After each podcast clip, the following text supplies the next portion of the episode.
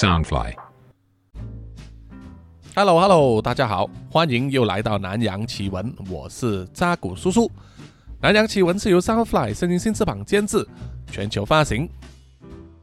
好，在上周呢，叔叔除了忙于工作之外啊，其他的事情就是啊，呃，我的女儿呢就成功的啊升上高中了，明年呢就是高中一的学生啊，她的成绩呢是低空飞过，险过梯头。啊，就是让我和我老婆呢，啊，真的是擦了一额头的汗呢。啊，因为我女儿呢念的是独立中学，独立中学有一条规矩，就是如果你的分数不达到一个及格标准的话呢，你是必须留级的。啊，留级再念一年。这种情况呢，在以前叔叔念书的那个年代啊，很常见哦。啊，尤其是在初中要升上高中的这个门槛，很多人过不了。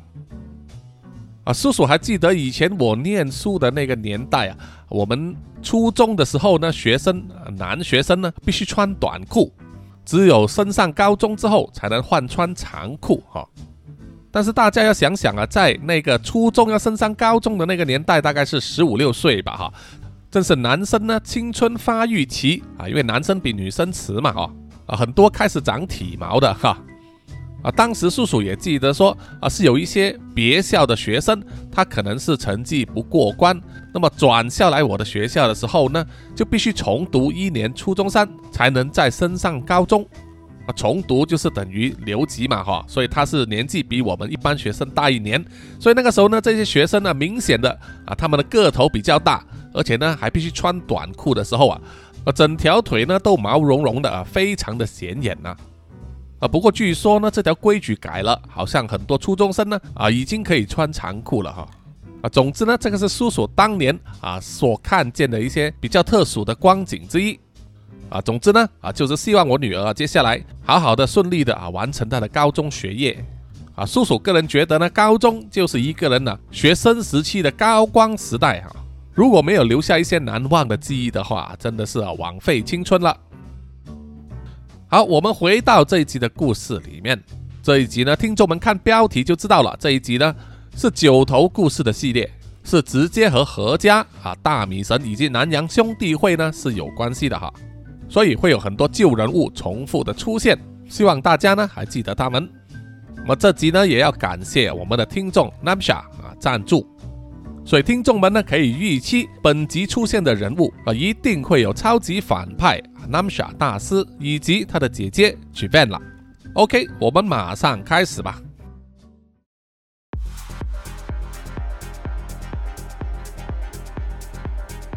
深夜时分，一个长相猥琐的中年男子走进了一家位于地下的夜店，里头充满着震耳欲聋的音乐以及色彩夺目的 LED 灯光。舞池不大，但是挤满了男女，疯狂的扭动身体，忘我的跳着舞。猥琐男子走向了其中一名健壮的保安人员，向他展示了手机画面上的一条信息。保安人员就向他做了一个手势啊，指示他前往后面的洗手间。猥琐男子走进了男洗手间，就看见一个穿着像是飞车党的大胡子啊。靠在镜子旁的墙壁抽着烟，大胡子看见猥琐男子之后啊，马上就问他：“钱带来了没有？”猥琐男子点点头，然后从衣袋里面啊拿出了一卷钞票。大胡子把他的钞票抢过来点算着，确认数额正确。猥琐男子非常紧张的问：“呃呃，那个东西真的那么有效吗？”真的可以让任何女人都会听我的话吗？大胡子数完了钞票，露出满意的笑容，然后就从口袋里面掏出了两只细小的玻璃香水瓶，然后回答说：“呃，你放心，这是大师的杰作，把这个香水给你妈擦的话，你要她教你老公都没问题啊。”虽然语带嘲讽。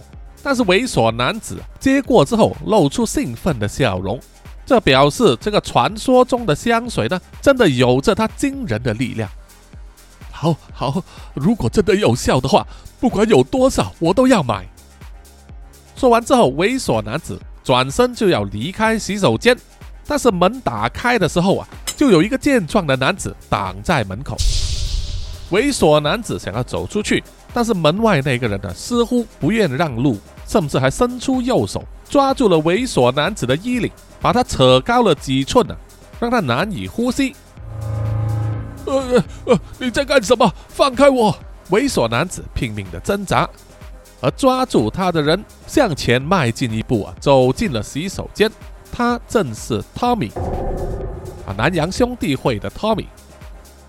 他冷冷的说：“把你手中的东西交出来。”这时，站在后方的大胡子看见之后啊，一面大喝说：“哎，你是警察吗？你不知道这个地头是谁管的吗？”然后一面伸手去后腰，要拔出手枪。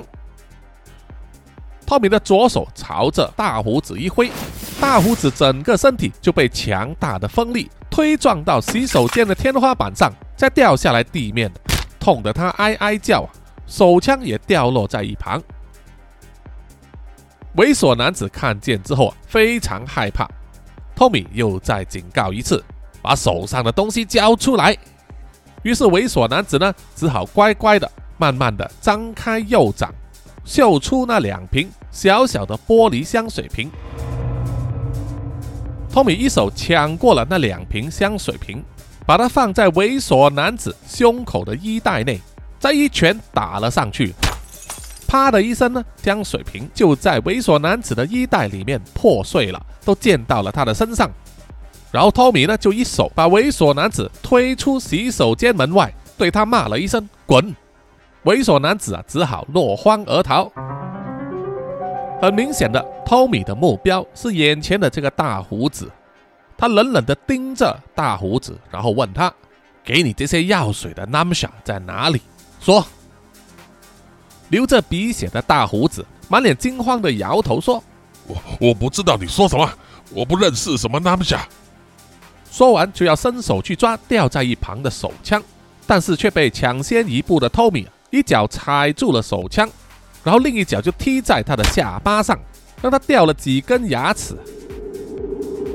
满嘴是血的大胡子慢慢的爬起身，就要拼命向着托米冲过去。接着就是一连番的碰撞声，但是在那一个嘈杂的夜店里啊，根本没有其他人听见。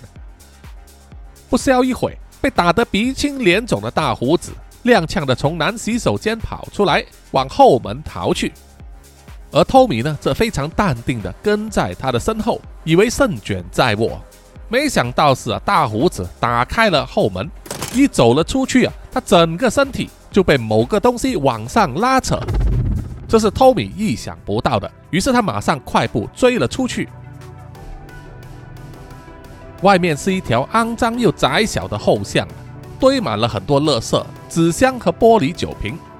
托米走出来之后啊，抬头一望，就看见一个物体啊，笔直坠落，掉进了垃圾堆里面。定睛一看，正是大胡子，看起来还有气，不过呢，应该也是断了好几根骨头了。这是谁干的呢？托米抬起头就看见，在上方两层楼高的楼顶有一个人影闪过。于是托米赶忙爬上这个防火楼梯，一直爬到顶楼去追那个人影。托米就在屋顶上啊，紧密连接的建筑物之间追逐着那个人影。当那个人影跑过一片新板搭成的屋顶时，可能因为年代久远啊，加上生锈，那个新板居然破裂了，让那整个人影呢直接往下掉。托米马上冲上前去查看。原来那是一个废弃建筑物的电梯井，那个人影勉强地抓住了电梯井的边缘，往下望去，那个电梯井啊至少有四层楼高，掉下去的话难保不会受伤。托米来到之后，看见了那个人影呢，他是穿着一件皮质连帽外套，而外套上面写满了经文，还有一些奇怪的符号。如果说那是外套上的独特设计啊，就有点太牵强了。啊，明显这个人呢是有修过法术的。托米犹豫了一下，他在想这个人是不是和 Namsa 有关，到底应不应该救？毕竟 Tommy 啊，在上一次调查那个诅咒香水的时候啊，吃过 Namsha 的大亏，还有扎古叔叔中了诅咒之后啊，变成了半个废人，而 Namsha 又一直和犯罪集团有关联，所以他必须再三考虑。而眼前这个人呢，虽然双手是紧紧抓在电梯井的边缘，似乎非常吃力，爬不上来，也耐不了太久。置之不理的话，他一定会掉下去啊！但是这个人也没有开口向托米求助，这也是托米必须考虑的因素之一。不一会之后啊，那个人呢手臂发抖啊，手指慢慢的滑动，眼看就要掉下去了。结果呢，托米还是选择啊先救了再说。于是他伸出手呢抓住那人的手臂，然后对他说：“我现在拉你上来，你可不要乱动啊。”意思也是要警告他呢，在拉他上来的时候啊，不要对托米出手攻击。那人点了点头，托米呢才用力啊把他拉回上来，脱离了险境。托米观察了一下那个刚捡回一条命啊，穿着夹克的神秘人呢，躺在地上喘着气啊，从他的体态来看是一个女人。于是托米就问。你和 Namsha 是什么关系呀？是他的同伴吗？他现在在哪里？那个神秘人听了之后啊，慢慢的坐直了身体，然后摇摇头说：“不是同伴，我也在找他。”托米沉默了一阵子之后啊，考虑到敌人的敌人就是我的朋友，于是就说：“我是南洋兄弟会的托米，我们和 Namsha 有一些旧账要算。”或许我们可以互相帮忙，你觉得怎么样？然后就慢慢伸出了右手，做了一个要握手的手势。神秘人也沉默了一阵子之后啊，才慢慢的伸出右手和托米握手。托米扶他站了起来，神秘人呢才慢慢的脱下了皮质外套的连帽，露出一头黑色的长发。这个女生呢解下口罩之后啊。脸色通红，还流着汗，相信是因为太热了啊！这更凸显他一双清澈的眼神。然后冷冷地回答了一句：“我叫做 Jivan，是 Namsha 的姐姐。”那他们两个在完全不同道路的人，因为同一个目的而走在一起。托米简单的说明了南洋兄弟会的背景。以及他因为调查诅咒香水的事情而牵扯上了 Namsha，然后他和扎古叔叔呢直捣黄龙，闯入了 Namsha 的巢穴，结果掀起一场大战。Namsha 召唤出了七大镇尼之王黑色星期一奥阿表，萧逸就赶来营救处于劣势的扎古叔叔和 Tommy。在闹市掀起了高楼大爆炸之后，Namsha 就销声匿迹了。Tommy 在休养生息过后。就继续调查 Namsha 的行踪。而 j a n 听了也是交换了情报，虽然他没有说出自己和弟弟 Namsha 怎么样交恶的前因后果，只是简单的用家庭恩怨啊来带过。他知道有某个组织一直在追踪 Namsha，他自己也设置了陷阱啊，在机场那里围堵 Namsha，只是后来呢失败了啊，因为 Namsha 有杀人蛙的帮助，就坐上私人飞机逃走了。之后，Namsha 沉寂了大半年，最近可能又再次重出江湖，制造大量的诅咒香水，交给黑社会分子去分发和销售。所以，Namsha 也是正在追踪这一条线索。在互相交换完情报之后，Tommy 就拿出了手机，希望和举办交换联系方式，共享情报。即便考虑了一下子之后啊，就和托米呢交换了电话号码。在临走之前，即便还给了托米一个忠告。他说：“那个家伙的性格我非常了解，你追得那么紧，小心他反咬一口啊。”说完就转身离开了，留下托米一个人站在屋顶上，细细的去思考呢，即便留下来的忠告。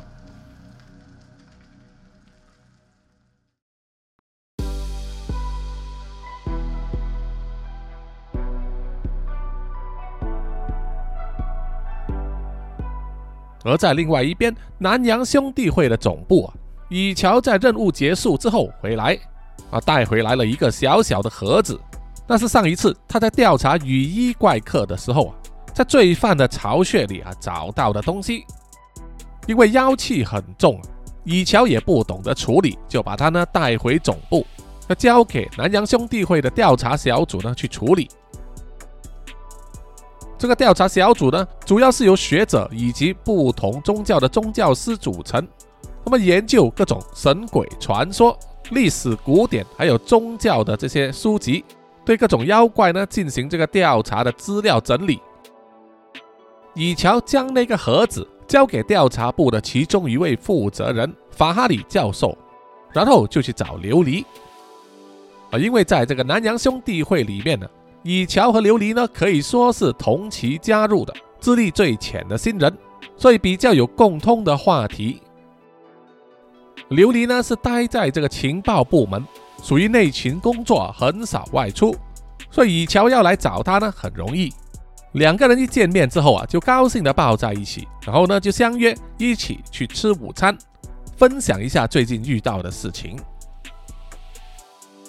从琉璃的口中，以乔知道，目前在兄弟会的总部里面，除了当家何忠汉，还有病重的何大贵之外，就只剩下扎古叔叔了啊！他正在休养，其他的人都出任务啊，身在国外。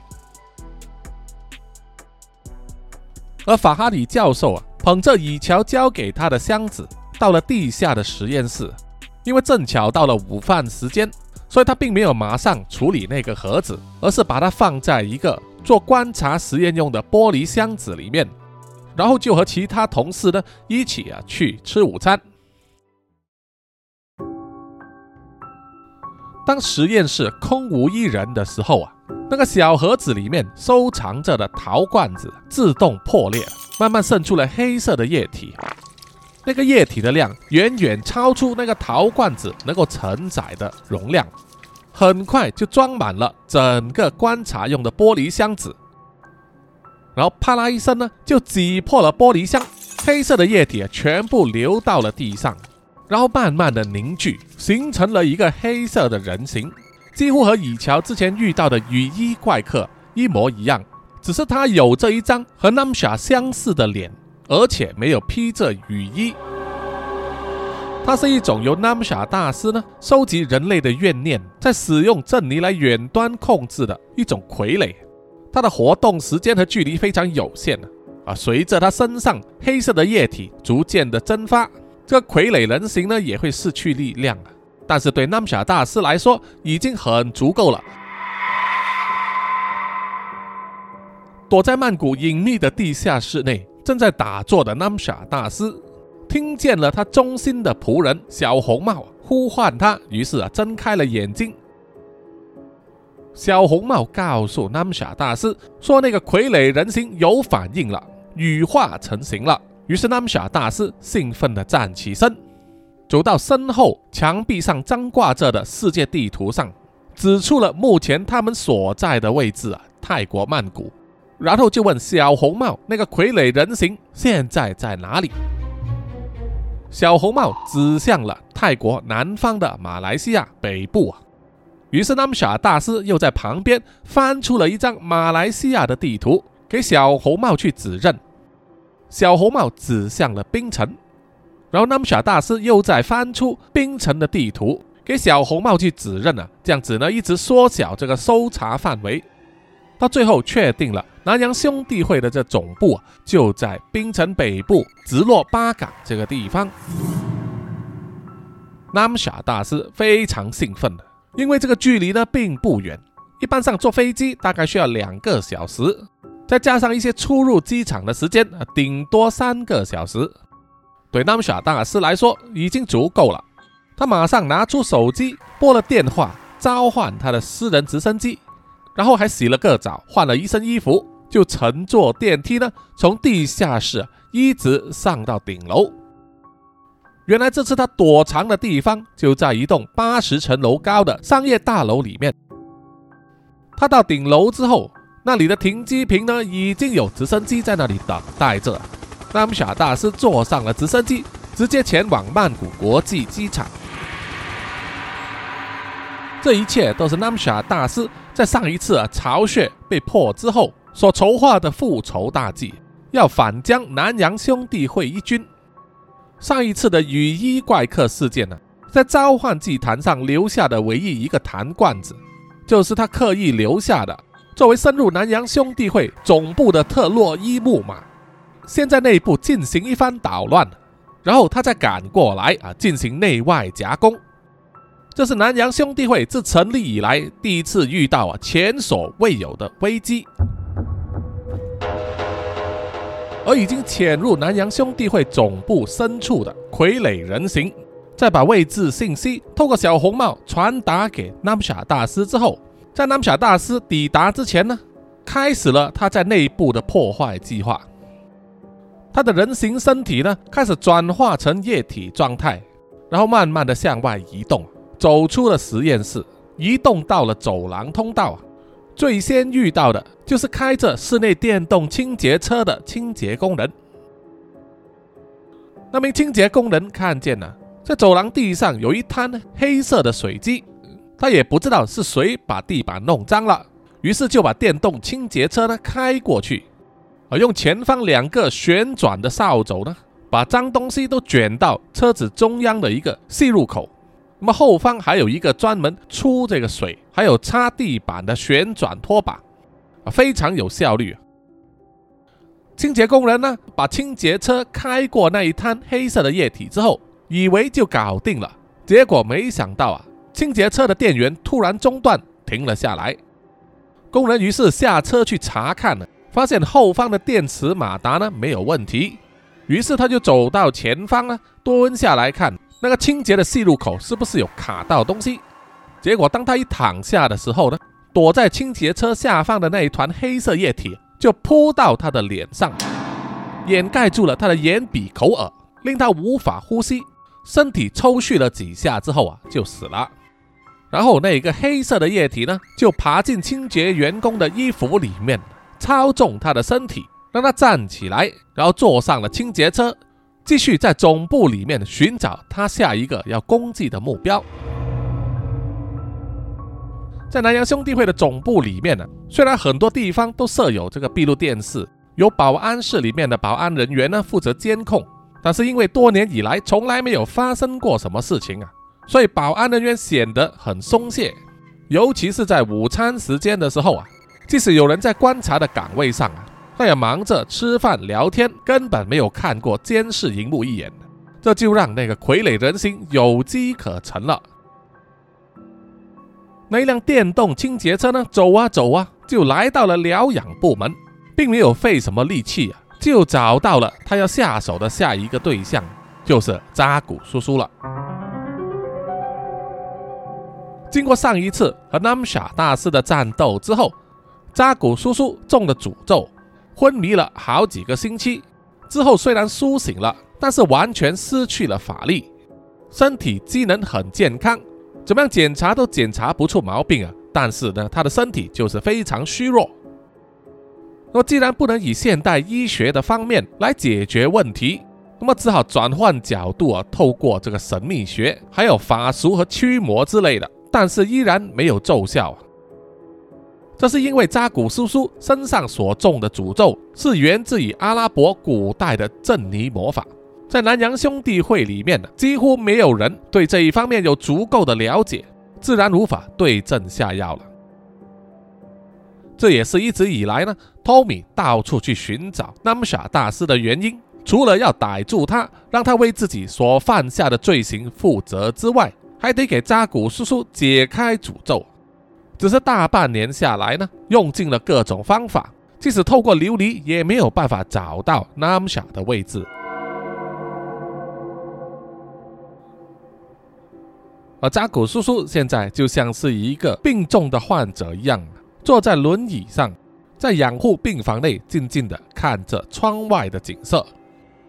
今时今日的扎古叔叔呢，整个人被强大的无力感笼罩着。对于自己信奉了多年、献出心力去侍奉的大米神，现在对自己的状况无计可施，难免会感到沮丧，甚至会对大米神的力量产生怀疑。但是这一切他都埋在心里啊，从来没有对任何人说过。因为他在南洋兄弟会里面呢，已经是老臣子，是很多年轻一辈的楷模。如果连他的心也动摇的话，那么其他人将不堪设想。至少这是扎古叔叔呢不断的告诉自己的，不断的用这一番话来告诉自己啊，不要放弃。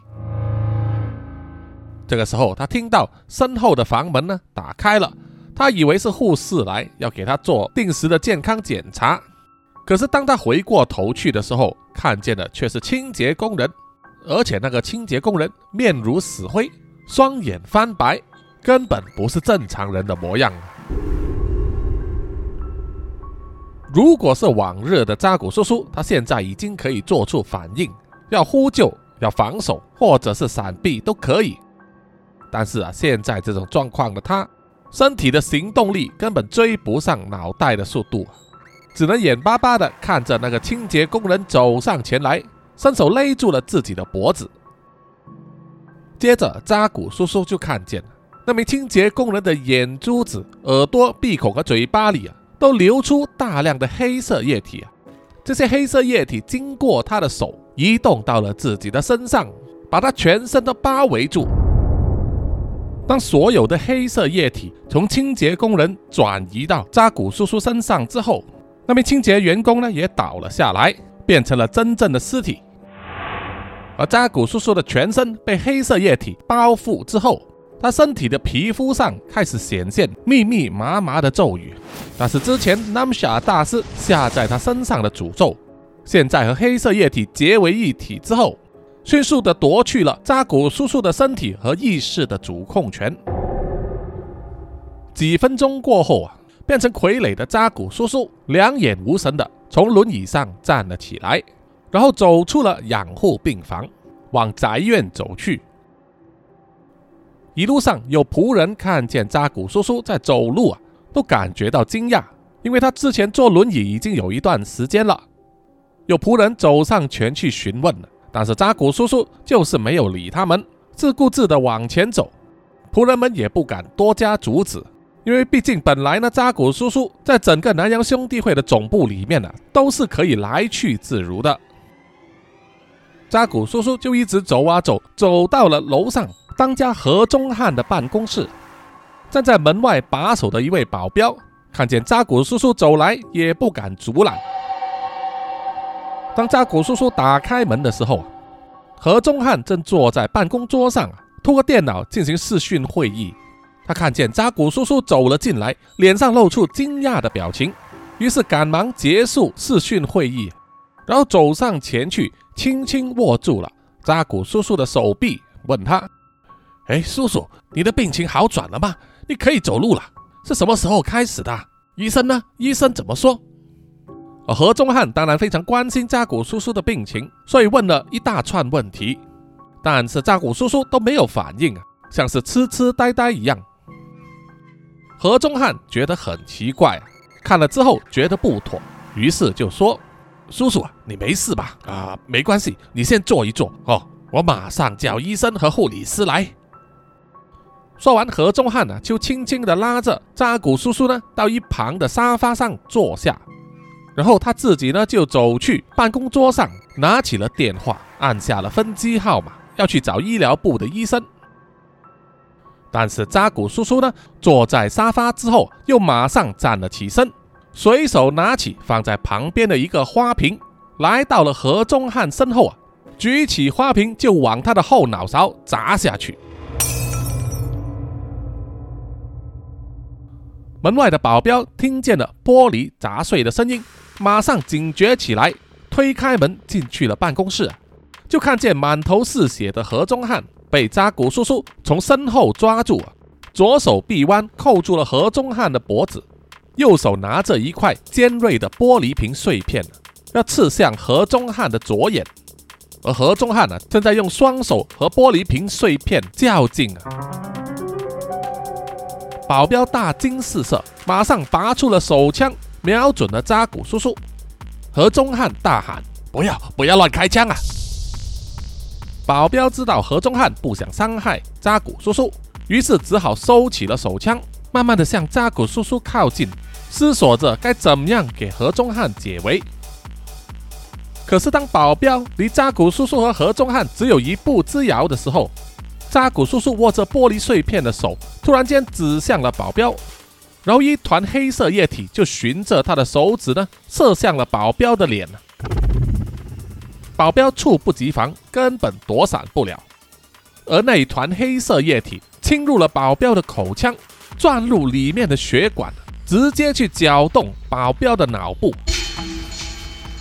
只见保镖啊，痛苦的挣扎着，不断的疯狂抓自己的脑袋和头发，像是有只虫子不断咬着他的脑袋一样。大概过了几十秒之后，保镖就七孔流血而死。何中汉看见了之后啊，大吃一惊。如果让那些黑色液体啊钻入自己的身体里面，那还得了？他眼睛向旁边一瞄，就看见了黑色液体在扎古叔叔的左手凝聚，慢慢的循着玻璃瓶的碎片啊移动。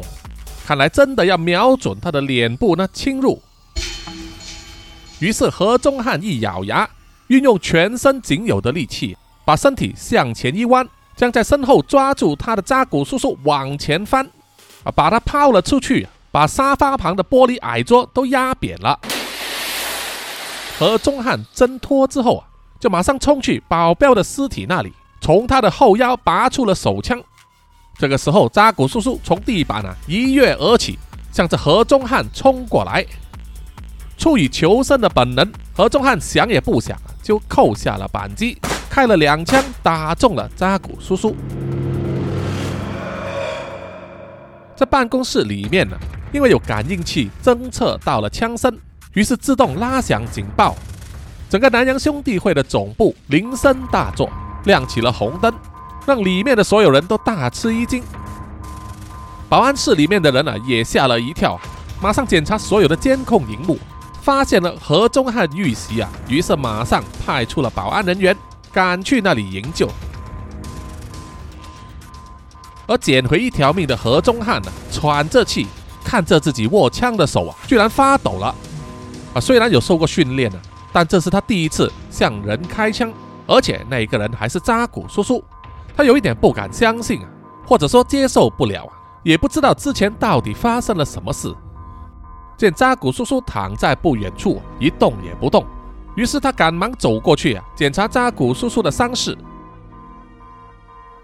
当何中汉把扎古叔叔的身体呢翻过来，胸口朝天的时候，看见他胸口有两个焦黑的弹孔和一点点血迹。何中汉一时心急，就掀开了扎古叔叔的上衣。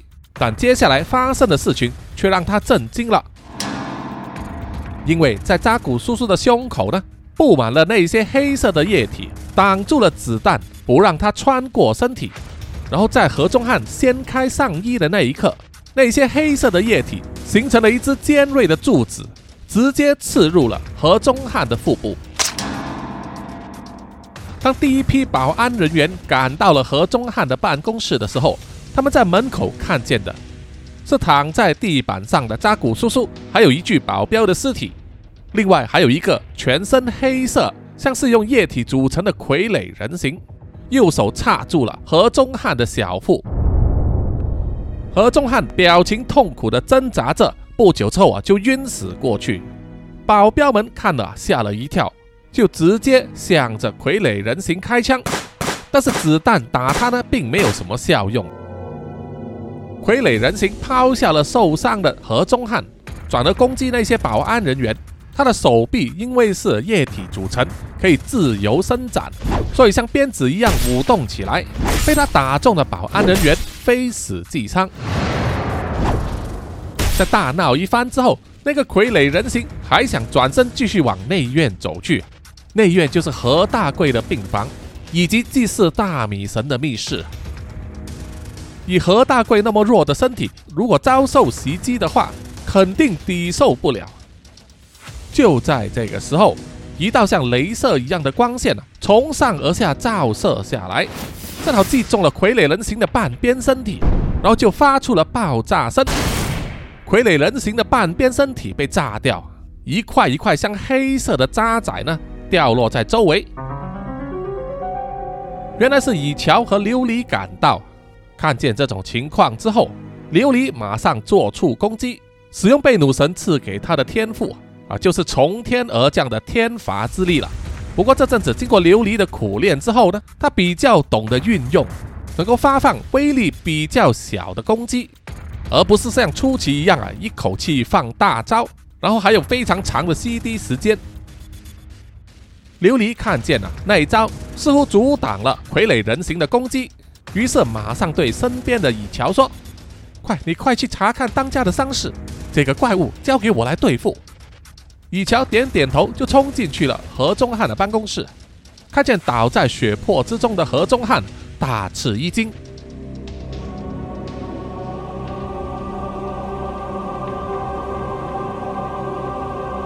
好，本集的南洋奇闻呢，啊，就到此暂时结束哈。啊，木马屠城记正在强势上演中，请大家呢继续关注下一集的故事发展。也希望各位听众呢，啊，多多向朋友啊推荐南洋奇闻这个 podcast，啊，让南洋奇闻呢可以突破同温层，让更多人呢可以听到。我觉得这个 podcast 不错的话，也欢迎大家呢买咖啡赞助叔叔哈，谢谢大家。好，最后就是请让叔叔念出所有赞助者的名单。首先是南洋探险家 Jimmy Chin、苗疆杀人蛙陈忠杰以及许志伟，然后是南洋侦查员二四公园图子 Ralph 布一直该 Sandy Lee 真爱笑三十三 Kinas 蔡小桦朱小妮李承德苏国豪洪新志林家达 Toy J 刘舒雅林英炫洪志伟。妞妞以及庄佩婷，然后下一批呢是南洋守护者许玉豪、彰化的 Emma、林奕晨、Joanne Wu、玉倩妈咪、Forensic 叶以及张潇雅。最后一批就是南洋信徒黄龙太子妃、苗疆杀人蛙、西里子、林以乔、吴大佩、吴大豪、筛利、飞蟹、本我无心、潘琪、张新芳、萧逸。